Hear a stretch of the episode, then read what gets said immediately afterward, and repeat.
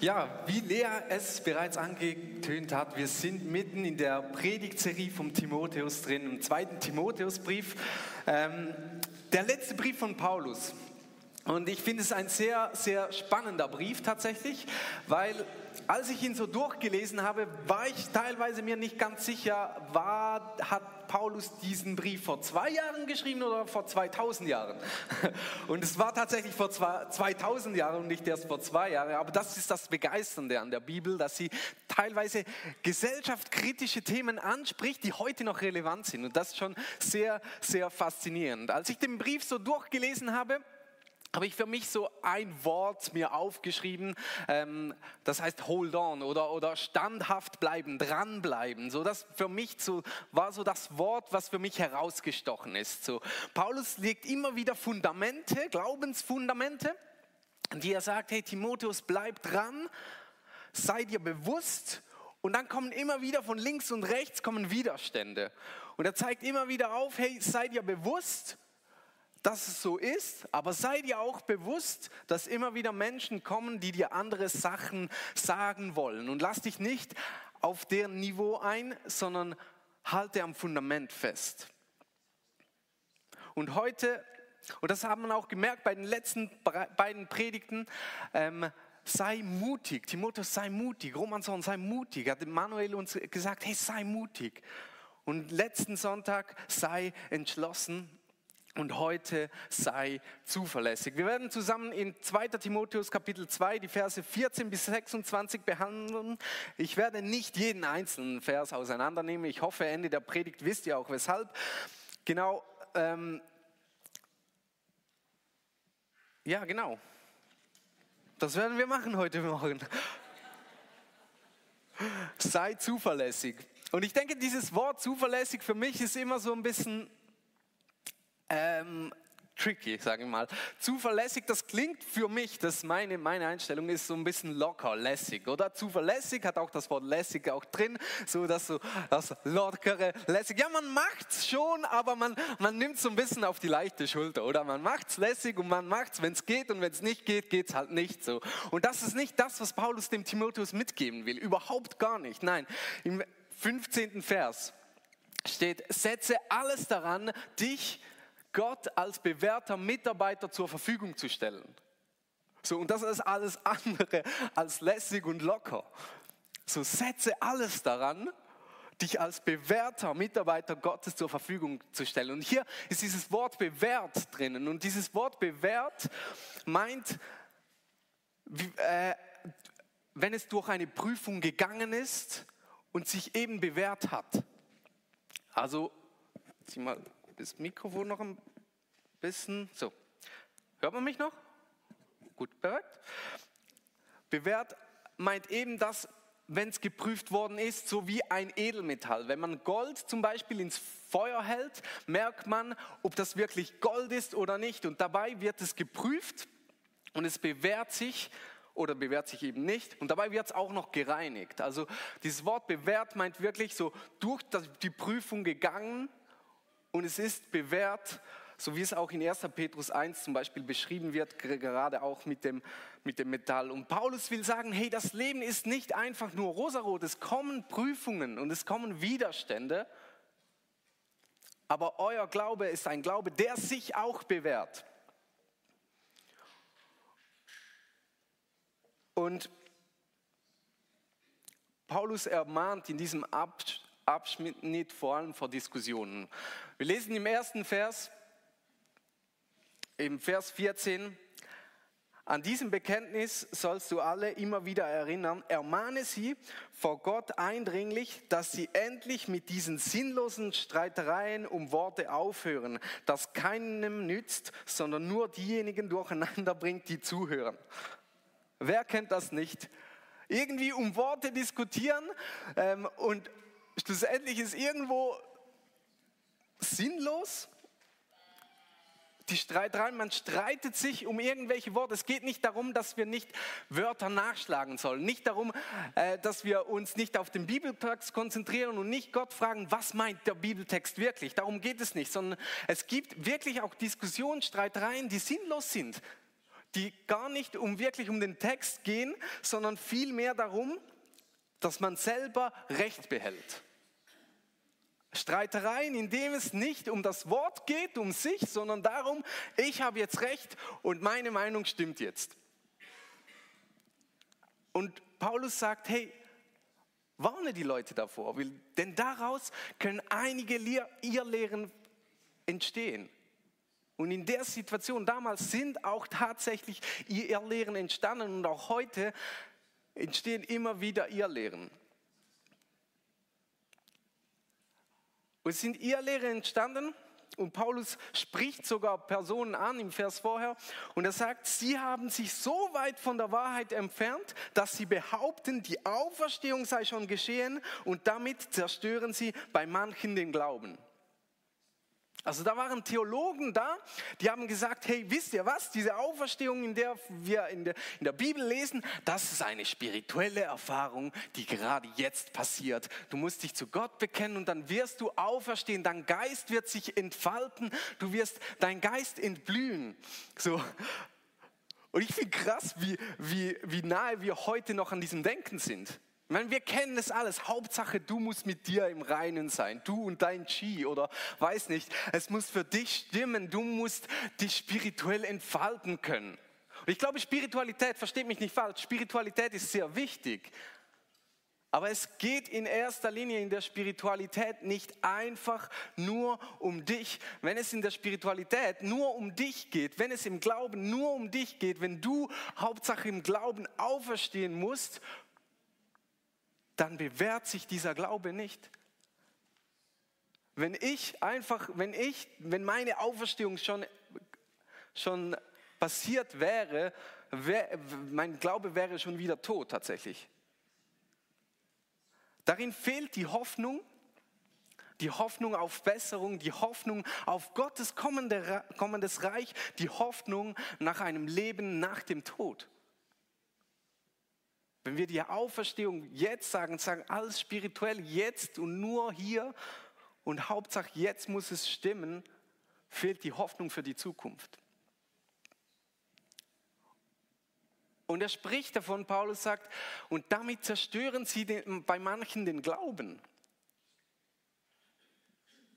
Und ich denke, das ist, wir müssen uns dem immer wieder bewusst sein, dass der Glaube nicht zerstörerisch ist, sondern immer auferbauend sein soll. Ist dein Glaube ein Glaube, der andere Menschen auferbaut oder nicht? Und ich spreche davon nicht, dass, dass manche, also dass wir nicht gesellschaftskritisch denken dürfen, überhaupt nicht, nein, gar nicht. Wir, wir dürfen ge gewisse Dinge, die in der Gesellschaft wirklich falsch sind, auch ansprechen und sagen, nein, das geht so nicht. Aber der Glaube soll auferbauend sein und nicht zerstörerisch. Und das ist manchmal gar nicht so einfach. Aber Paulus zeigt uns auf, was unser Fundament denn auch wirklich ist. Aber Gott hat ein Fundament gelegt und mit dieser Inschrift versiegelt. Der Herr kennt jeden, der zu ihm gehört und wer den Namen des Herrn nennt, meide das Unrecht. Paulus spricht hier zwei Dinge an. Erstens, die Grundlage der Identität und die Auswirkungen des Glaubens. Eigentlich ist dieses Hochheben der eigenen Spiritualität, wie wir es oft sehen, einfach eine Unsicherheit des Selbstbewusstseins, ein gestörtes Selbstbewusstsein, dass wir nicht wissen, wer wir sind und deswegen machen wir unsere eigene Spiritualität höher als, als alles andere und wir suchen nach uns selbst und merken gar nicht, dass eigentlich unser Selbstbewusstsein gestört ist. Und wenn du auf der Suche bist nach dir selber, dann mach dich auf die Suche nach Gott, der dich kennt, der dich geschaffen hat.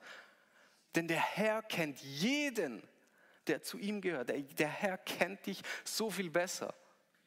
Wir sollen nicht uns um unsere eigene Spiritualität kümmern, sondern vielmehr Gott kennenlernen, Beziehung mit ihm leben, ihn fragen, Gott, wer bist du? Und dann werden wir erkennen, wer Gott ist und was er in uns hineingelegt hat. Und das löst eine tiefe Verbindung zu Gott aus und einen, einen Glauben, der tiefer geht. Und Paulus sagt, aus diesem Glauben werdet ihr nicht das Unrecht tun, sondern das Recht. Wenn du mit Gott verbunden bist und immer wieder nach seinem Willen fragst, wirst du mit ihm verbunden sein und das Unrecht meiden. Und wenn ich mit Menschen unterwegs bin, wenn ich mit Menschen unterwegs bin, dann ist manchmal die Gefahr, dass wir mit dem Zeigefinger auf sie zeigen und sagen, hey, hör auf zu lügen oder hör auf zu rauchen oder hör auf zu machen. Nein, wir müssen sie näher an Gottes Herz bringen. Und ich denke, Gott macht die Veränderung schon. Und dann sagt Paulus zum dritten Mal in dem kurzen Abschnitt, lass dich nicht auf unsinnige und dumme Diskussionen ein. Ich weiß ja, dass das nur Streitigkeiten erzeugt. Lass dich nicht auf dumme Diskussionen ein. Also, wieso sagt Paulus das dreimal direkt hintereinander? Entweder ist Timotheus irgendein Typ, der sich gerne auf dumme Diskussionen einlässt. Kann gut sein. Vielleicht ist Paulus aber auch selbst immer wieder in Diskussionen verwickelt, in denen er merkt, okay, das führt zu nichts. Oder drittens, Paulus hat, weiß, dass wenn man Diskussionen führt, dass wir immer wieder den Fokus verlieren. Und wenn wir Sachen diskutieren, und ich glaube, es ist wirklich wichtig, dass wir auch theologische Fragen immer wieder auf den Tisch bringen und darüber reden und darüber diskutieren. Wenn wir die Fragen diskutieren, müssen wir uns aufs Wesentliche konzentrieren. Wenn wir um irgendwelche Dinge uns drehen, die unsinnig und dumm sind, das hat schon Kirchen gespaltet, das hat Menschen den Glauben gekostet, das hat Menschen enttäuscht. Müssen einen Schritt zurückgehen und darauf schauen, was Gott für uns getan hat. Darauf zu schauen, was, wer ist dieser Gott. Und schlussendlich wollen wir Diener von diesem Gott sein sollen wir ein Diener sein. Ein Diener des Herrn soll jedoch nicht streiten, sondern allen freundlich begegnen. Er sollte lernfähig sein und sich nicht provozieren lassen. Schöne Worte. Und es klingt, klingt echt logisch. Und ja, ein Diener soll nicht streiten, er soll freundlich sein, gelassen sein. Weiter oben schreibt, schreibt, Paulus, er soll noch sich für die Gerechtigkeit, für den Glauben, für die Liebe und den Frieden einsetzen. Und das ist auch gut, aber das klingt erstmal so nach, einem, so nach der To-Do-Liste, oder? Wir sollen freundlich sein, nicht streiten, uns für die Gerechtigkeit einsetzen. Und Paulus geht es nicht darum, Timotheus zu sagen, nee, du musst, du musst, du musst, äh, um mich zu beeindrucken oder um Gott zu beeindrucken oder wer auch immer zu beeindrucken. Nein, es geht um viel mehr. Worum geht es? Er schreibt im nächsten Vers. Er soll, also der, ein Diener Gottes, soll Widerspänstige aber mit Güte und Geduld zurechtweisen. Und jetzt kommt's, vielleicht gibt Gott ihnen ja die Möglichkeit zur Änderung ihrer Einstellungen. Dann erkennen sie die Wahrheit, kommen wieder zur Besinnung und können sich aus der Schlinge befreien, in der sie der Teufel für seine Absichten gefangen hält. Und es geht nicht einfach irgendwie um eine 30-Tage-Challenge, so 30 Tage lang freundlich sein. Nein, es ist ein Lebensstil, den wir führen sollen, um auf Gott aufmerksam zu machen. Damit Gott sie ändern kann. Und es geht nicht darum, dass wir die Menschen ändern sollen, sondern Gott wird sie ändern in ihrer Einstellung.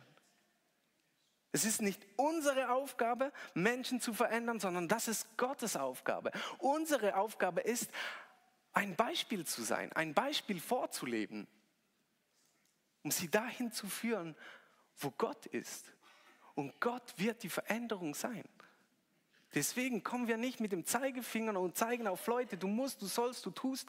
Gott wird das machen, sondern lass uns mit dem Zeigefinger auf Gott zeigen und sagen, hey, Gott liebt dich. Lass uns mit Güte und Geduld zurechtweisen und nicht mit Bosheit und Hartnäckigkeit.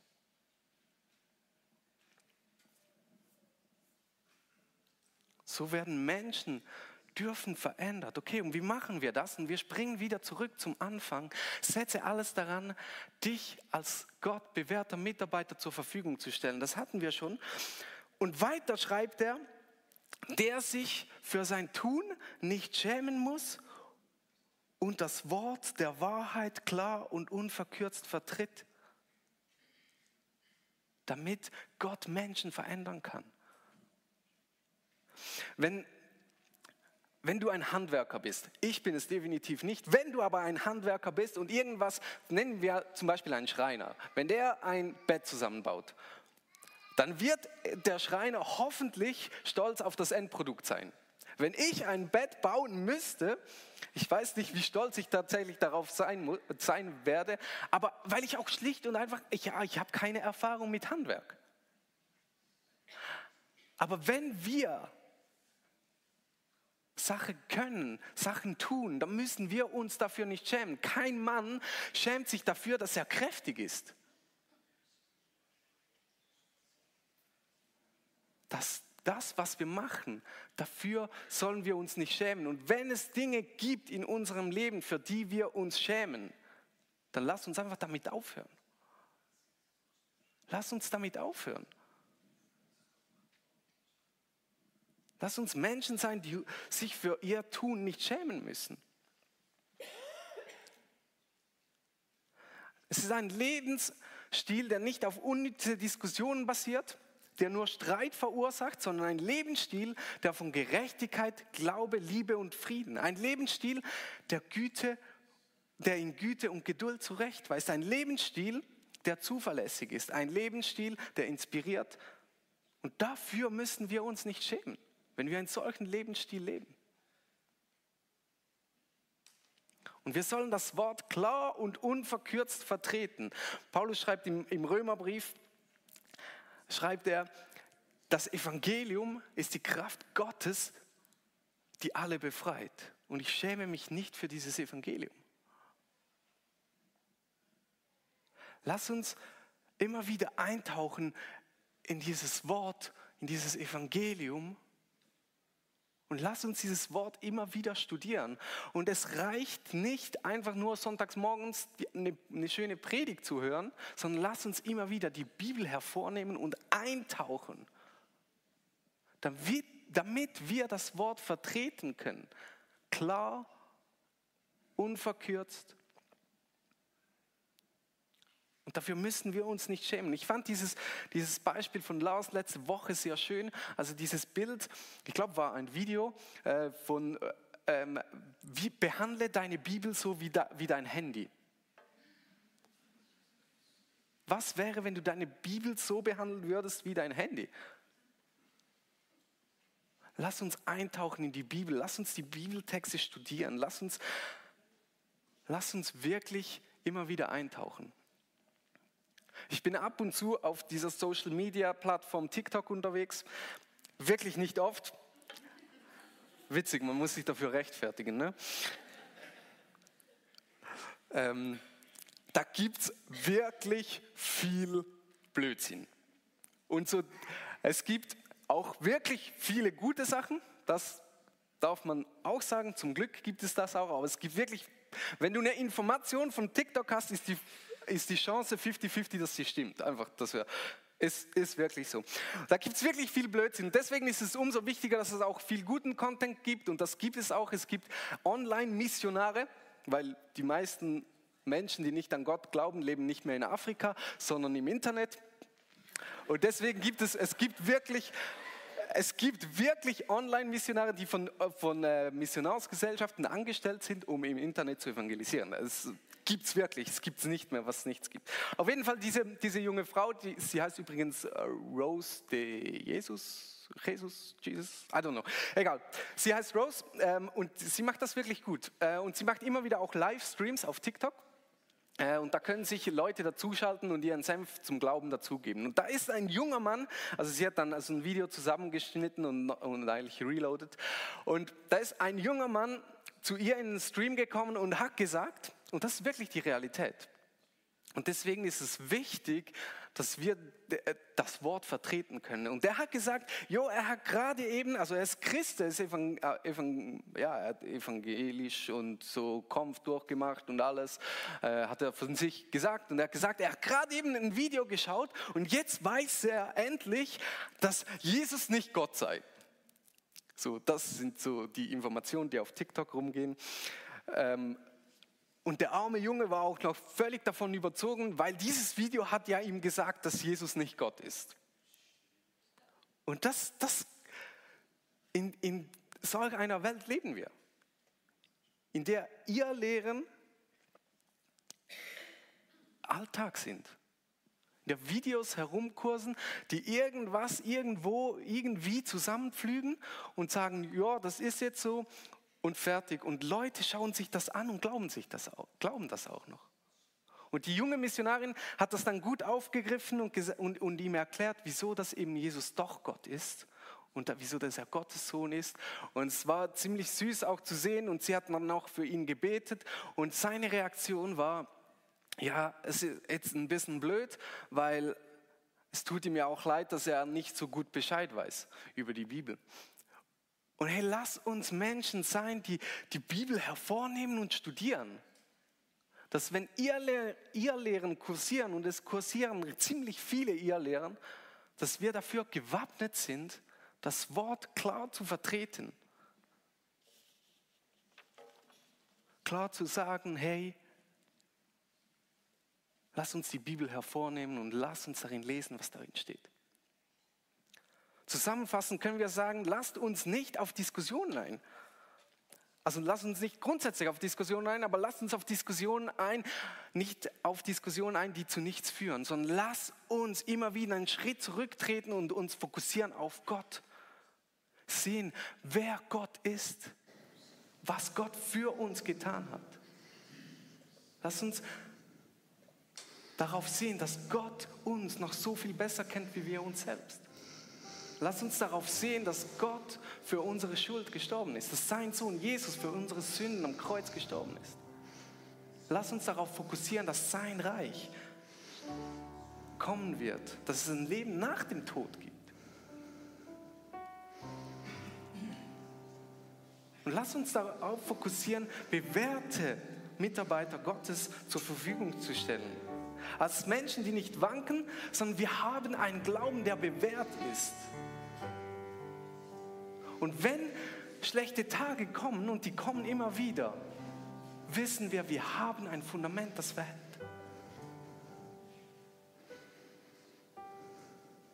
Und lass uns nicht schämen für unser Tun, sondern lass uns Mitarbeiter sein, die Gottes Wort kennen und immer wieder hervornehmen und darin studieren. Und dadurch wird Gott Menschen verändern können.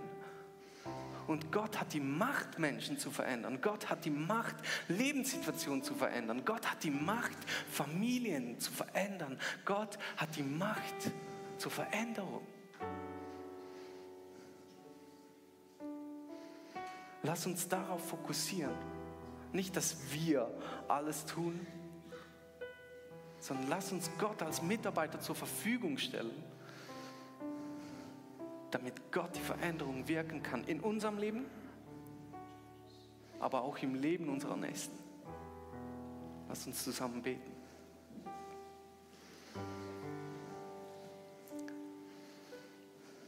Und Vater, wir danken dir, dass du so ein großer Gott bist, dass du uns liebst und dass du uns kennst durch und durch. Und wir bitten dich,